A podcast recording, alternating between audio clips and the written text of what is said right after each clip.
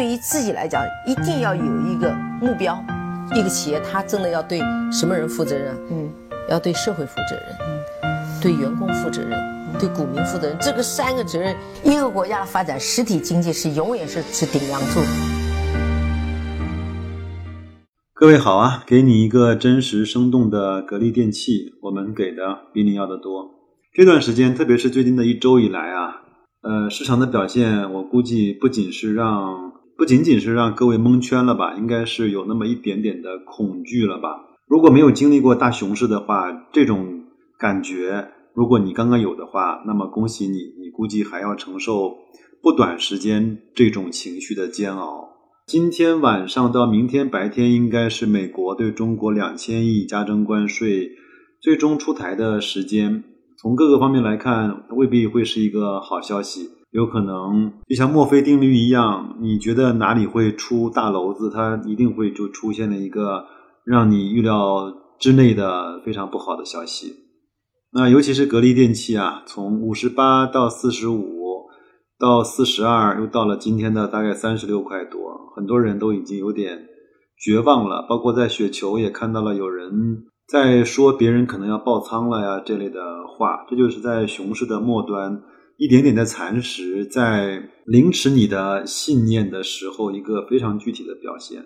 那我们就先抛抛开格力的具体的表现，我们来不谈啊，先聊一个我今天在雪球读了一篇文章之后的一些想法和感受，就是投资中的确定与不确定。雪球这篇文章呢，讲了一个故事，说，呃，如果有一个饭店呀，每年呢可以赚两百万，净利两百万啊，那生意应该也还不错，对吗？那老板呢是想移民，想把这个饭店呢转让出去。那请问你愿意花多少钱去买它呢？那所以呢，你有兴趣呢，就去找老板去聊了一下。老板啊，开始报给你的报价呢是一千万。那这个时候你心里呢就犯嘀咕了：这一千万到底是贵了还是便宜了呢？我想问问在听我这个节目的朋友啊，你觉得如果是你的话，你会花一千万，其实也就是五倍的 PE 去买一家公司吗？这个时候是贵还是便宜还是刚刚好呢？我相信很多人在听到了这个报价的时候，都会觉得有一点点纠结，有一点点犹豫，是吗？那我们在犹豫什么呢？我来帮大家算一算啊。如果每年能够赚两百万的话，那需要五年才会才能够把投资完整的收回来，在第六年才能够实现这个资本的真正的盈利，对不对？那我们要在五年之中要考虑什么啊？第一个是客流量不能变。还要有这么多人过来吃饭。第二个呢，大厨不能换，因为口味决定了这个饭店生存的一切。房租不能够涨太多，要不然你的两百万就会变成了一百八十万，变成了一百六十万。食客的口味不能够发生很大的转变。如果你卖的是川菜，你的川菜的大厨做的非常好，过两年实行淮扬菜、上海菜，那你这个饭店可能就没有那么多的客流量了。还有呢，不能够出现严重的质量问题，不能够让质监部门啊、安全啊、消防啊来找你的事情，这样的话你就会很讨厌。还有这个地方又不能够拆迁，还有呢，就是房东不能够临时把房子收回来。当然，你还要算上通货膨胀和物价的上升。在这么多变量的情况下，你是不是觉得一千万买这个企业会有一点点的不确定呢？或者是有？很多的不确定性呢，这就是在这个饭店说过的这一非常小的一桩事情上的一些不确定性，我们都要考虑那么多的变量跟一些情况的呃发生。那我再改换一个条件，老板呢特别着急，着急把这个钱啊尽快收到手，因为他在美国的房子要付款了，要不然就买不到那个房子了。又看你眉清目秀啊，心慈面善，是一个有权人啊，是一个有缘人。他愿意呢，以两百万的价格把这个饭店转让给你。这个时候，你觉得收购这个饭店是一笔确定性的投资和收益吗？当然，我们不要像很多人说这个是一个什么阴谋论啊。就是我们单纯来看这样一个简单的收购来说，你认为两百万收购一家一年赚两百万的公司，你愿意吗？这个时候是不是很快的就从不确定性变成了一桩确定性很高的事情？那哪个变量发生了变化呢？就是价格。一千万的时候你觉得不确定，两百万的时候就是确定性的收益。所以呢，我觉得在熊市有一个非常好的事情是，有很多在牛市可以卖到两千万的公司，在熊市愿意三百万卖给你。那这个时候，你觉得是确定性大了呢，还是变量更多了呢？那这个时候，你可以检核一下，你投资的是不是那个每年可以赚两百万的饭店？你花两百万甚至三百万去买它，还是每年只能够赚三五万，但是也要两百万、三百万卖给你的烂公司？这个故事啊讲完了，那我相信大家其实已经明白了很多的道理。在熊市的时候，要去睁亮眼睛去找那些每年有盈利的公司。第二个呢，要比熊市更便宜的多的价格把它给买回来。这样的话，每年真正赚的钱是你自己可以享用到的，而不是去填补它的高昂的泡沫和估值的虚无的。那接下来啊，我想给大家呃出一些非常简单的判断题，这都是我自己出的题啊。你判断一下这个事情的确定性和你在你脑海中的答案。当然，我认为每一个问题呢是没有固定的答案的，因为对每一个人来说。他能够判断这个事儿啊，确定性的、不确定性的方法和手段以及能力是不一样的。还有呢，就是这些问题在现在问、在过去问、在未来问，可能对应的确定性和答案也是不一样的。所以每一个问题它并没有固定的答案。我只是把这些在投资中可能跟格力有关，也可能跟投资相关的一些非常简单的判断的逻辑，通过这样的一个问题的方式跟大家做一个互动和分享。有十几个问题，我们一块儿来去看一看。我稍微讲的慢一点，大家可以留点时间在自己的心目中把问题的答案告诉自己一下。第一个题啊，送分题啊，你觉得格格力和乐视哪一家是好公司？第二题呢是格力和乐视哪一个明天会涨，哪一个明天会跌？当然，请忽略停牌等一些这样的因素。如果正常开盘交易的话。哪一个会涨，哪一个会跌？那前两个问题，我相信第一个问题就是相对有确定性的，第二个问题就相对没有确定性。即便是一家你认为的好公司和你认为的一些不是特别好的公司，明天会涨，明天会跌，它都是一个不确定的事情，对吗？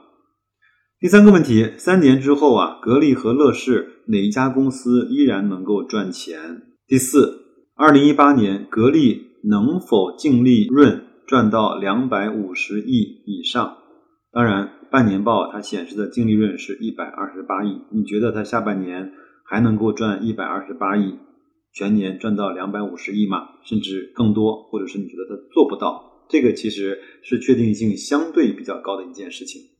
第五题，格力在未来的两到三年以内还可能是中国空调的冠军吗？还可能是世界空调的冠军吗？如果你不知道这些数据，可以参考我以前的节目，可以去听一听啊。那五年之内，你认为格力公司会不会倒闭？第六个问题，格力还能够保持每年百分之二十以上的增长吗？我们也可以把它再保守一些，百分之十五的增长，你认为它可以保持吗？这个问题，我相信很多人的答案是不一样的。那我也希望你如果有你自己的想法，可以在后台告诉我。第七题，格力在未来的五年之内，每年都还会分红吗？我相信，经过了一七年的年报，很多人对这个问题的答案开始变得不那么确定了，对吗？这也是格力的管理层应该考虑的问题。那这样的不分红，对整个市场的信心其实是有比较大的伤害的。第八，如果你认为董明珠这次将不再连任，对格力是一个负面的消息吗？或者是一个正面的消息吗？这个问题我相信也是千人千面。如果你的答案是负面或者正面，请把原因告诉我。第九个问题：二零二零年，你认为股市上证指数会突破四千点吗？如果会，请告诉我原因；如果不会，也请告诉我你的理由。二零二零年，我们的股市会关门吗？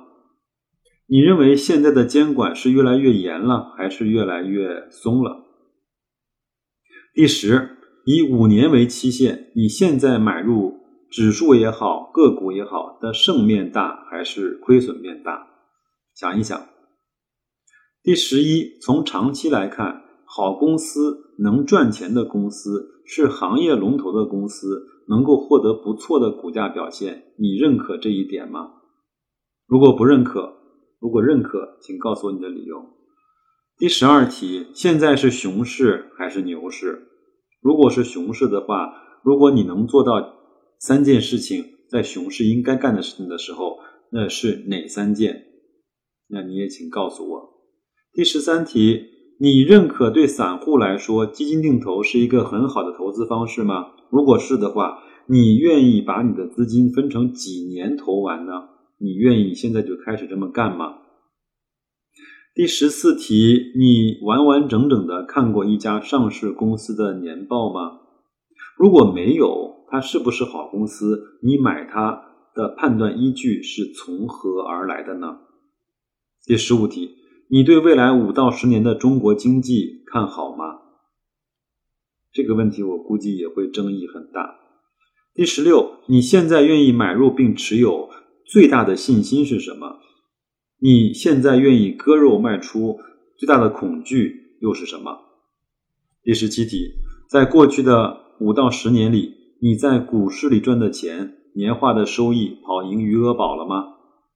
如果没有，你为什么现在还愿意留在股市里？你能够把你的投资方法和理念用白纸黑字写出来吗？最后一题，这些问题是不是并不是那么好回答？如果你愿意的话，可以挑选几个你认为嗯有意思的题目的答案发送到我的后台，我们一块儿来看一看，很多人对这些问题或者是对这些问题其中的一些问题的回答是怎么样的？我们也博采众长，我们也互通有无，我们也互相激励，我们也互相纠正吧。那就这样，明天等着看戏，再见，祝各位投资愉快。